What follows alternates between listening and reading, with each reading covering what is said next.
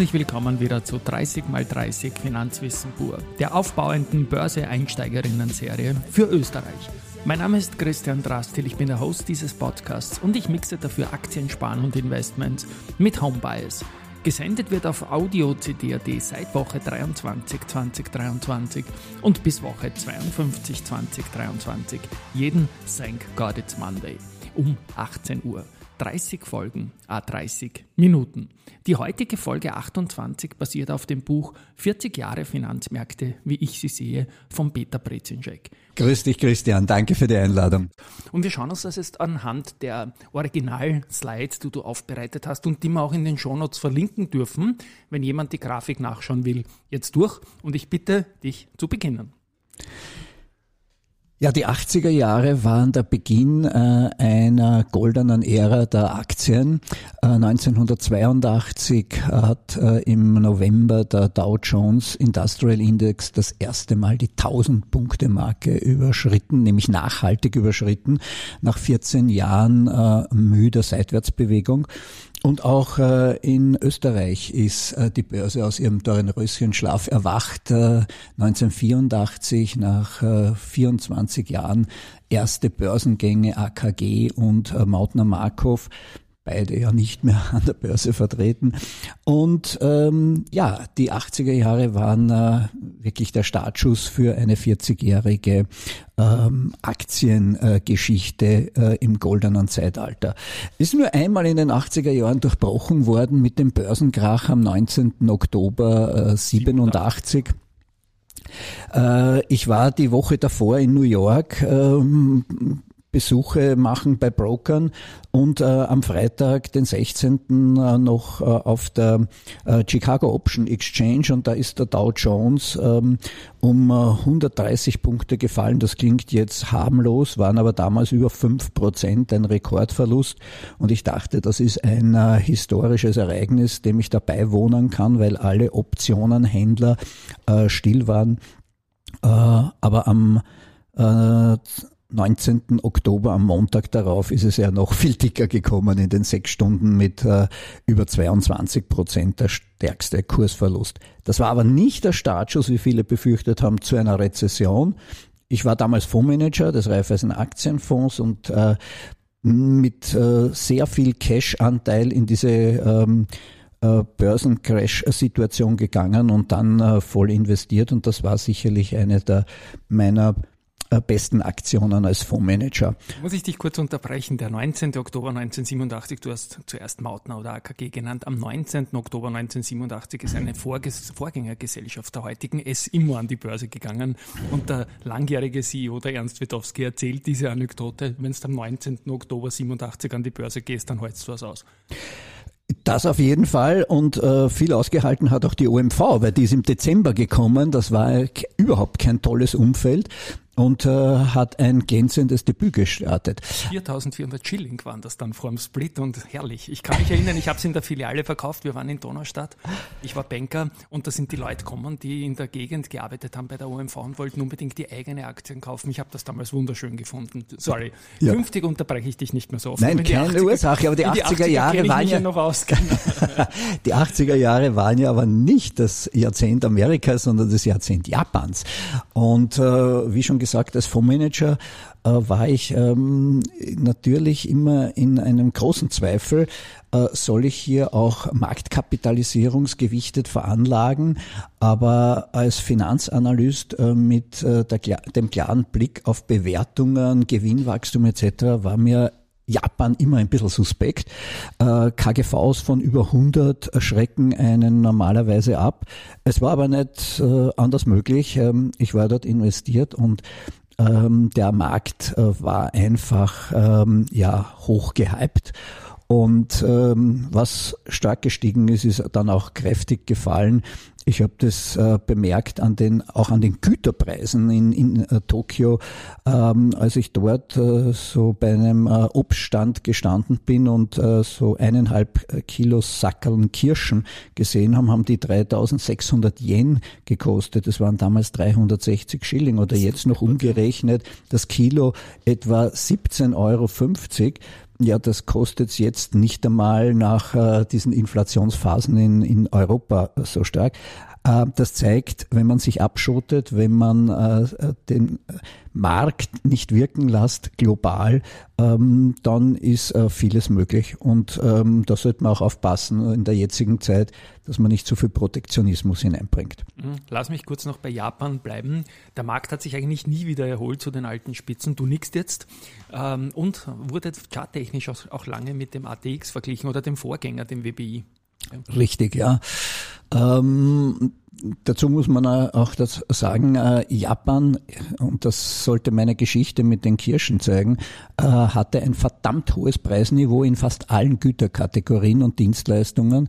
Wir waren ja nicht einmal in japanischen Restaurants essen auf Einladung eines Brokers, sondern nur in chinesischen, was ja schon ein Zeichen ist, äh, dass die dass die Preisentwicklung furchtbar war.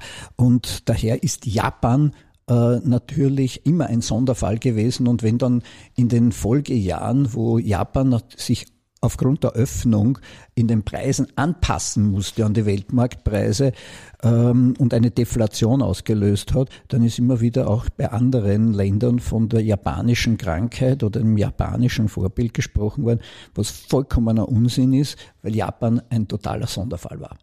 Danke noch für die. Und die Geschichte mit der Dublette zum Chart, im Chart irgendwie, die konnte man zum Teil wirklich übereinander legen. ATX, äh, WPI war das, weil es den ATX noch ja. nicht gegeben hat, ja.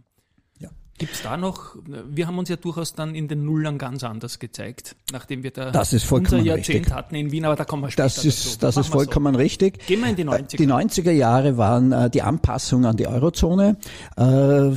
Länder mit zweistelligen Staatsanleihenrenditen wie Spanien, Finnland, äh, Italien äh, sind bis 1999 auf das Niveau von Deutschland zurückgefallen.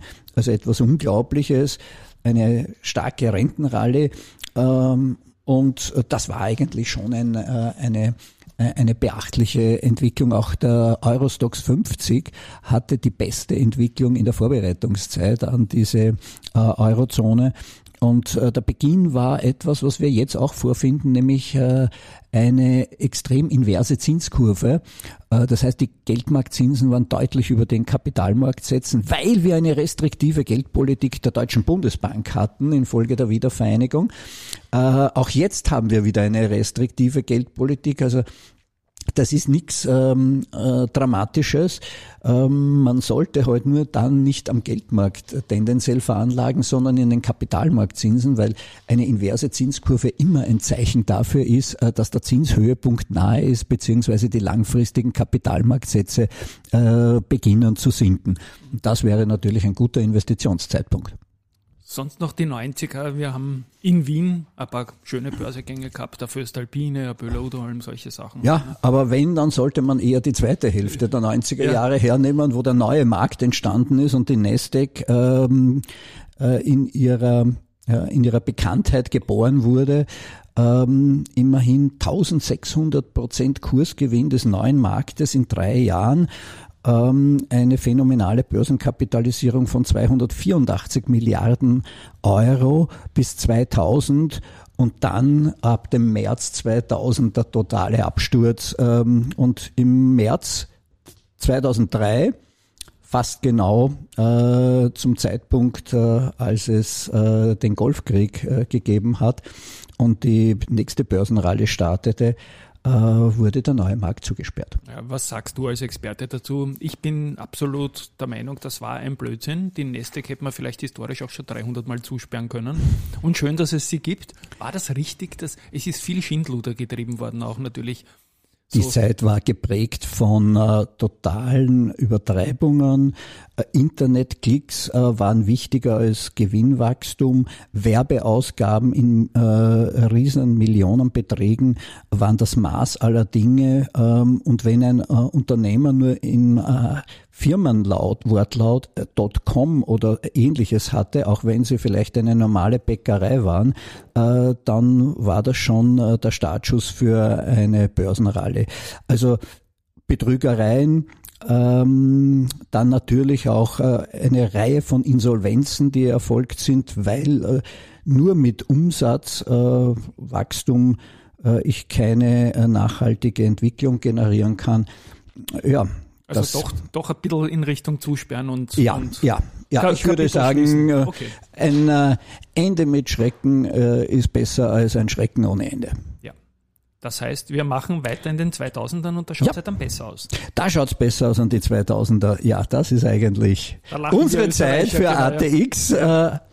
äh, für ATX-Freunde. Ähm, äh, wo wir uns ähm, an die 5000 Punkte Marke, also eine Verfünffachung der Kurse innerhalb von viereinhalb Jahren äh, gesehen haben. Die Ostfantasie hat voll zugeschlagen, weil ja damals dann erstmals alle osteuropäischen Länder in eine Wachstumsphase getreten sind. Weil bis 2000 war das immer so eine wackelige Angelegenheit der Transformation vom Kommunismus in die Marktwirtschaft.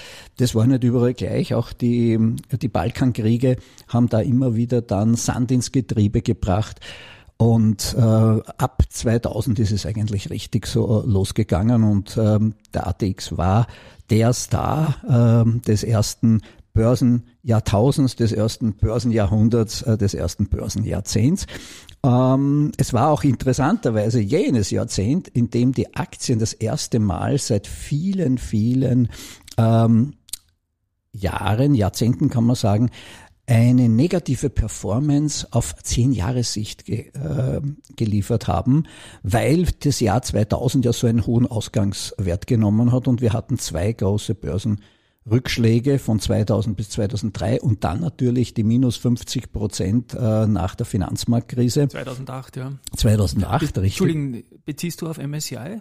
Das? Naja, ich beziehe das jetzt äh, beispielsweise auf, äh, äh, auf ähm, den Eurostox 50. Okay. Ich beziehe es auch auf den DAX beispielsweise und ähm, ich beziehe es äh, auch auf äh, den äh, Dow Jones. Ähm, und der Standard Poor's, die mit minus 1,2 Prozent auf Jahresbasis ähm, auf zehn Jahre erstmals wirklich negativ waren. Das ist nachher, wenn man das rollierende zehn Jahresperspektiven hernimmt und vergleiche, nie mehr der Fall gewesen äh, und ist somit auch ein, ein, ein, Sonderereignis. Bei uns ist die Erinnerung so schön, dass man 2008 fast schon verdrängt, was aber unmöglich ist natürlich, weil das ist ein Ereignis, das nicht zu verdrängen war. Ja, 2008 äh, war eine äh, ganz besondere Geschichte, die sich angebahnt hat, ähm, von den USA ausgehend auf die ganze Welt äh, durch äh, phänomenale Übertreibungen auf den äh, Immobilienmärkten. Ähm, ja, die Finanzinstitute konnten eigentlich nicht mehr so viele Immobilienkredite auf den eigenen Büchern behalten. Sie haben es in Wertpapiere verpackt äh, und mit äh, einer Raffinesse, dass es auch die Ratingagenturen ähm, nicht äh, verstanden haben, und so sind toxische Produkte quer über den Erdball geschickt worden. Und äh, daher war es dann auch eine weltweite Krise mit dem Höhepunkt am äh, 15. September, äh, wo wir gesehen haben, dass äh, Lehman in die Pleite geschickt worden ist. Ähm, es hat viele andere Unternehmen auch erwischt. Ähm, und es war der Zeitpunkt, wo ich gedacht habe, hm, es kann möglicherweise sein, dass unser Wirtschaftssystem kippt, dass wir vielleicht nicht morgen am Bankomat noch äh, Scheine bekommen, ähm, und dass dieses äh, Wirtschaftssystem äh, vom Geldkreislauf abgenabelt wird. Mhm. Und daher hat es auch sehr viele ähm, Unternehmen in der Realwirtschaft, ob das Automobilfirmen waren oder äh, selbst äh, ähm, äh, Installateure, äh, also alle äh, Bereiche äh, der Volkswirtschaft ähm, in negativer Weise erfasst. Und wir haben lange gebraucht, bis wir das wieder aufgeholt haben und wir sind sofort dann in die Euro-Krise hineingestartet, weil die äh, Unternehmen äh, sehr viel Geld gebraucht haben. Wir haben äh, enorme Budgetdefizite äh, produziert. Ein Teil davon, das waren aber nur zwischen 20 und 25 Prozent, sind in Bankenrettungen äh, gegangen der große Teil. Lustig, fahrt draußen die Rettung vorbei, genau wie du Bankenrettung sagst. Ja. Ich mag solche Kleinigkeiten. Ja. Das war ein, ein Wink mit dem Zaunfall, aber das hat mit der Gegenwart nichts zu tun. Äh, das möchte ich auch äh, sagen, weil äh, im heurigen Jahr auch schon wieder mal von Bankenkrise gesprochen worden ist und auch jetzt im Zuge der Signer Geschichte sofort wieder äh, das wackelige System Banken angesprochen wird. Das ist nicht wackelig. Äh, das hat sich durch ähm, Basel III und äh, die vielen ähm, Direktiven, die es auch in der Europäischen Union gibt, äh, deutlich verbessert. Hier haben wir eine solidere Entwicklung. Und man hat da einmal wirklich aus der Geschichte gelernt. Mhm. Na, dann machen wir weiter mal in der Zeitreise. Die Zehnerjahre. Ja, die Zehnerjahre. Nun, ähm, wie gesagt, äh, die Eurokrise ist da eine, die Staatsschuldenkrise, eines, wo Griechenland besonders herausgeragt hat. Äh, ein Land, das sich schon seinen Eintritt in den Euro erschwindelt hat mit falschen Budgetzahlen äh, und äh, in diesen ähm, falschen Zahlen ja schon Routine äh, bekommen hat, weil ja auch zur Finanzkrise dann äh, Budgetdefizite in zweistelliger Höhe äh, im Prozent des Bruttoinlandsprodukts äh, verschwiegen worden sind. Nun, Griechenland hat aber weniger ausgangsmäßig ein Budgetproblem gehabt, sondern ein fehlendes Geschäftsmodell, ähm, keine äh, funktionierende äh, Industrie. Der Industrieanteil ist ganz gering, eine zu starke Abhängigkeit von, nur vom Tourismus, enorm hohe Militärausgaben, die höchsten in der Europäischen Union. Äh, ein extrem hoher Staatsanteil, Griechenland hatte etwa viereinhalb Mal so viele Staatsbedienstete wie Deutschland in der Größenordnung äh, beispielsweise. Und da dort natürlich extrem hohe Gehälter im Vergleich zur Privatwirtschaft, hohe Transferausgaben, das teuerste Pensionssystem mit einem sehr frühen äh, Pensionsantrittsalter glaub, zwischen 50 und von Österreich jetzt. Gell? Nun ja, äh, gewisse äh, Parallelitäten in der jüngsten äh, Zeit seit der Pandemie äh, sind vielleicht nicht abzustreiten. Äh, und daher müssen wir da ein bisschen, äh, äh, muss man immer rechtzeitig warnen, dass man nicht auf einen Weg gelangt, äh, von dem man dann schwer abzweigen kann. Und dieses Wachstum auf Pump äh, mit ständig abnehmender Wettbewerbsfähigkeit, du hast es äh, sehr gut jetzt äh, umschrieben, ähm, da müssen wir auch sehr aufpassen heute und morgen, dass wir in Österreich äh, das nicht aufs Spiel setzen, weil äh, wir haben eine funktionierende Industrie mit äh, 23 Prozent Anteil am Bruttoinlandsprodukt und wir sind exportabhängig. und wir erwirtschaften jeden zweiten Euro im Export. Da können wir nicht so tun, wie wenn wir eine Insel der Seligen sind, wie in den 70er Jahren. Mhm. Das war mal wichtig, der Einwurf. Und danke für die, für die Beantwortung Gerne. auf jeden Fall.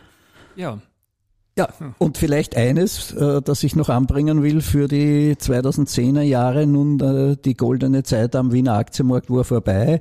Ähm, die Politik äh, hat sich gefreut, äh, dass wenn sie äh, einen Einwurf gegeben hat, dass man ja dem Kapitalmarkt nicht irgendwelchen Förderungen zugute kommen lässt. Äh, es hat sogar einen Bundeskanzler gegeben, der äh, gemeint hat, er ist äh, stolz, dass er keine Aktien hat. Nun, und da habe ich ein Interview vor zehn Jahren abgegeben. Die Börse ist doch kein Teufelswerk und habe darin die Kapitalmarktignoranz der Regierung ähm, kritisiert. Und wie ich mir dieses Interview dann ganz durchgelesen habe, haben wir gedacht, oh, es ist ja fast ähm, eine Parallelität äh, zu heute, wenn die Fragen, die gestellt werden und die Antworten heute in einer Zeitung abgedruckt werden, äh, keiner würde glauben, dass das vor zehn Jahren aufgenommen wurde. Ähm, es passt sehr vieles von dem, leider, muss ich jetzt dazu sagen, noch immer. Ob das das Wirtschaftswissen ist, wo sich viele Politiker offensichtlich freuen, dass das in Österreich kaum ausgeprägt ist, damit sie ihre sauteuren und ähm, äh, zum Teil auch widersinnigen Waldzuckerl versprechen können, äh, wo keiner äh, sich fragt, wie das finanziert wird äh, und man das äh, vielleicht auch noch als unmoralische Frage versteht als Politiker, das ist ja besonders bezeichnend, ähm, oder oh, dass es nach wie vor keine funktionierende Pensionsreform gibt, kein Gesundheitskonzept, keine Pflegeversicherung, äh, die Vermögensteuer wieder andiskutiert wird, obwohl wir mit der Inflation die höchste Vermögensteuer seit Jahrzehnten haben und die höchsten ähm, Kaufkraftverluste äh, der Österreicher, die ein bisschen ein Vermögen haben. Also es ist schon eine, äh, eine interessante Wiederkehr von ähm, Entwicklungen, die vor zehn Jahren topaktuell waren und leider noch immer topaktuell sind. Mhm. Ja, also den Artikel sieht man dann eh auch in der Slideshow. Ich, ich habe reingelesen, es ist unglaublich arg, wie man das jetzt in der Ist-Zeit als wahr wahrnehmen könnte. Ja. Ja, aber es war auch, die, die Zehnerjahre waren auch der Startschuss für eine ganz unorthodoxe äh, neue Geldpolitik, die in zwei äh, Schritten zu sehen sind. Quantitative Easing ist das eine Wort und Negativzinspolitik das andere. Negativzinsen mit dem Namen Mario Draghi verbunden und äh, du weißt, ich war immer ein Kritiker des Mario Draghi. Ab der Zeit, äh, wo er sich geweigert hat, eine Normalisierung der Geldpolitik äh, herbeizuführen. Er war ein Meister äh, der Krisenbewältigung, äh, der Eurokrise und er hat es mit diesen Whatever it takes Worten geschafft, ohne ein Instrument einzusetzen in der Geldpolitik, die Märkte zu beruhigen im Jahr 2012. Aber er hat es nicht verstanden, äh, die Normalisierung der Geldpolitik wieder einzuleiten. Und unter diesen Fehlern leiden wir auch heute noch, dass damals äh, so viele Leute in variable ne, äh, Zinsen ähm, im Immobilienmarkt gegangen sind, dass damals Zombie-Unternehmungen gestützt worden sind statt zukunftsträchtige Startups. Ähm, da hat sich oder das Schuldenmachen zum Geschäftsmodell erhoben worden ist, weil die die Anleihezinsen auch nominal negativ geworden sind, genau. das war schon eine, eine, äh, eine ganz wesentliche jetzt merkt Verschlechterung. Man, dass man das zurückzahlen muss. Und jetzt muss man es zurückzahlen. Und ja. noch etwas, äh, durch das Aufblähen der Geldmenge ist natürlich auch ein Potenzial entstanden, das äh, plötzlich nach der Pandemie aufgebrochen ist, nämlich die Inflation. Ja. Und damit sind wir in den 20ern. Genau. Damit sind wir in den 20er Jahren. Wir haben, das ist das, die gute Nachricht, wir haben äh, den Höhepunkt der Inflation auf jeden Fall schon längst äh, äh überschritten. Wir sind am Rückzug, ähm, aber, ähm, und ich habe das mit äh, meinem äh, Kollegen und Freund Gunter Täuber äh, schon im Jahr 2021 äh, ausführlich analytisch behandelt. Wir haben strukturelle Änderungen in den Märkten, im Verhalten der Menschen, in der Demografie, beim Klimaschutz und deren Maßnahmen, ESG als, als ähm, ein Stichwort, die dazu führen, dass äh, die Inflation in den nächsten zehn Jahren halt ein höheres Niveau haben wird als in den vergangenen zehn Jahren. Also wir haben gesagt, drei Prozent plus ist eher wahrscheinlich als zwei Prozent minus. Und äh, insbesondere die Kerninflation, also alles ohne Energie und Nahrungsmittel wird angesichts der demografischen Entwicklung und äh, mit der Enge am Arbeitsmarkt, dem Arbeitskräftemangel zu höheren Lohnsteigerungen führen. Abgesehen jetzt von den äh, diesjährigen Verhandlungen, äh, man muss sich auf ein neues Geschäftsmodell und ein neues Lohnverhandlungsmodell einstellen, weil sonst wird das eine Lohnpreisspirale. Mhm. Dann kommen wir, glaube ich, eh schon zu dem Kreis, der ist schon noch nicht ja. ganz, nein, oder?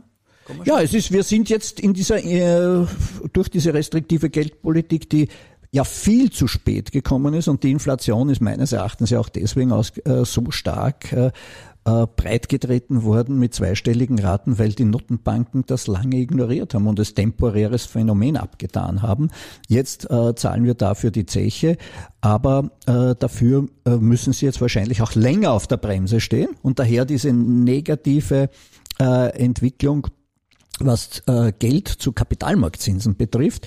Und das wird noch einige Zeit dauern, denn die Kapitalmarktsätze drehen ja immer vor den äh, Geldmarktsätzen. Und wenn frühestens in der zweiten Jahreshälfte 2024 die äh, Leitzinsen erste Senkungsschritte ähm, bekommen, dann ähm, heißt es, dass spätestens im Frühjahr auch äh, die Kapitalmarktsätze schon zum Fallen beginnen. Und äh, das ist etwas, ja, was wir auch in den 80er Jahren gesehen haben, als äh, Paul Volcker eine extrem restriktive Geldpolitik gemacht hat. Mhm. Und das Buch selbst, das ich in den Show Notes dann noch groß empfehlen werde, natürlich, ähm, heißt Peter Brezinschek 40 Jahre Finanzmärkte, wie ich sie sehe. Wir haben jetzt viel reingelesen, das ist alles noch vertieft mit Originalzeitungsartikeln und so weiter, so big fan of it. Aber der Kreis schließt sich heißt dann noch der Übertitel des Buchs und da gibt es noch eine Folie, die mich besonders beeindruckt hat und zu der kommen wir jetzt noch. Ja, äh, der Kreis schließt sich ist einfach deswegen, weil vieles, was äh, in den ähm, Ende der 70er, Anfang der 80er Jahre ausgelaufen ist und in eine äh, andere Entwicklung gelaufen ist, nun wieder ähm, in äh, gewissen Ansätzen zu erkennen ist. In den 80er Jahren hatten wir Inflation. Wir hatten starke Regulierungen, Restriktionen von den ähm, äh, Regierungen auf nationaler Ebene, viel Staatsinterventionismus, hohe Budgetdefizite. Äh, wir hatten den Kalten Krieg. Ähm, es war eigentlich eine, ähm, eine starre Situation zwischen Kommunismus, zentraler Planwirtschaft und äh, der Marktwirtschaft im Westen.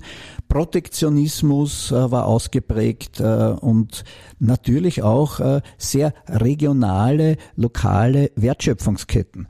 Wir sind dann in den 80er Jahren mit der Regionomics, mit der Entwicklung der Thatcher-Regierung in äh, Großbritannien. Äh, Graf Lambsdorff ist der Name in Deutschland, der äh, für viel Liberalität gesorgt hat. Deregulierungen, marktwirtschaftlich geprägte Angebotspolitik, die nichts kostet, aber unheimlich viele kreative, innovative Prozesse freigesetzt hat.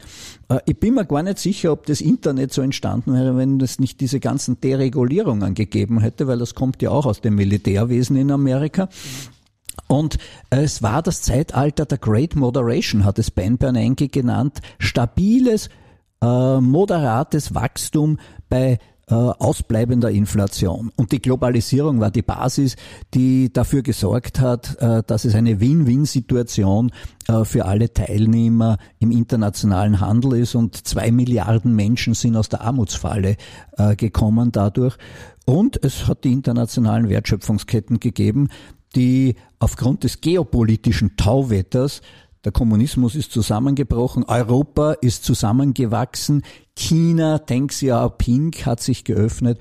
Das alles war eigentlich ähm, eine äh, Entwicklung, äh, die zu einer prosperierenden Wirtschaft und prosperierenden Finanzmärkten gesorgt hat. Ja, leider, äh, seit der Pandemie geht das etwas in die Gegenrichtung wieder. Ja, aber ein Kreis ist ein Kreis und könnte dieser Kreis wieder von vorne beginnen, deiner Meinung nach?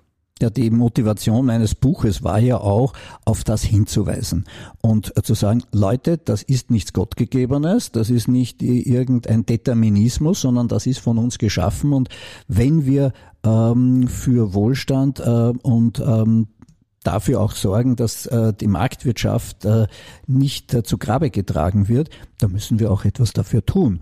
Und äh, das Bewusstsein ist einmal das Erste. Und das Zweite ist dann auch ähm, dafür sorgen, äh, dass äh, die Überregulierung nicht äh, überhand nimmt. Und äh, dass äh, das unternehmerische Handeln und das unternehmerische Agieren äh, nicht äh, von Bürokratie erstickt wird, sondern dass die Unternehmer äh, dafür sorgen, dass es Arbeitsplätze gibt, dass es äh, tolle Ideen gibt und dass wir äh, unser Leben in Zukunft auch weiter sehr erfolgreich und äh, angenehm gestalten können. Und allerletzte Frage, dieser 40 Jahre Kreis ist dein Kapitalmarktleben. Droht eine kurze Gefahr, dass wir auch noch in die 70er mit noch mehr Staatsintervention abstürzen oder so? Ganz kurz nur. Das ist durchaus möglich, weil äh, von extrem rechts bis extrem links äh, und dann immer mehr in die Mitte wandernd, wenn man das politisch betrachtet, ist die Marktwirtschaft nicht unbedingt äh, äh, gern gesehen. Da wird äh, sehr viel Staatsdenken hineingetragen und ähm, das sollte es zu verhindern gelten. Das heißt, wir schauen uns die 90er, 2000er, 2010er an und hoffen, dass sich dieser Kreis wieder auftut. Lieber Peter, danke. Bezugshinweis und alles kommt noch natürlich groß dann in den Abspann und in die Shownotes rein. Danke, dass du da warst. Eins meiner drei Highlight-Bücher haben wir jetzt vorgestellt. An euch da draußen. Tschüss und Baba. Danke dir. Ja, und abschließend sage ich noch Danke an die Supporter von 30x30. Das sind Unica, Dadat, Rosinger Group, Immofinanz, Don Co., Adico Bank, VAS, ÖPWZ Finanzlehrgänge, EXA und die FH St. Pölten. Den Jingle habe ich mit der Opernsängerin Rosanna Annenjan aufgenommen. Nächste Woche und übernächste Woche geht's am St. God It's Monday nochmal weiter. Tschüss und Baba.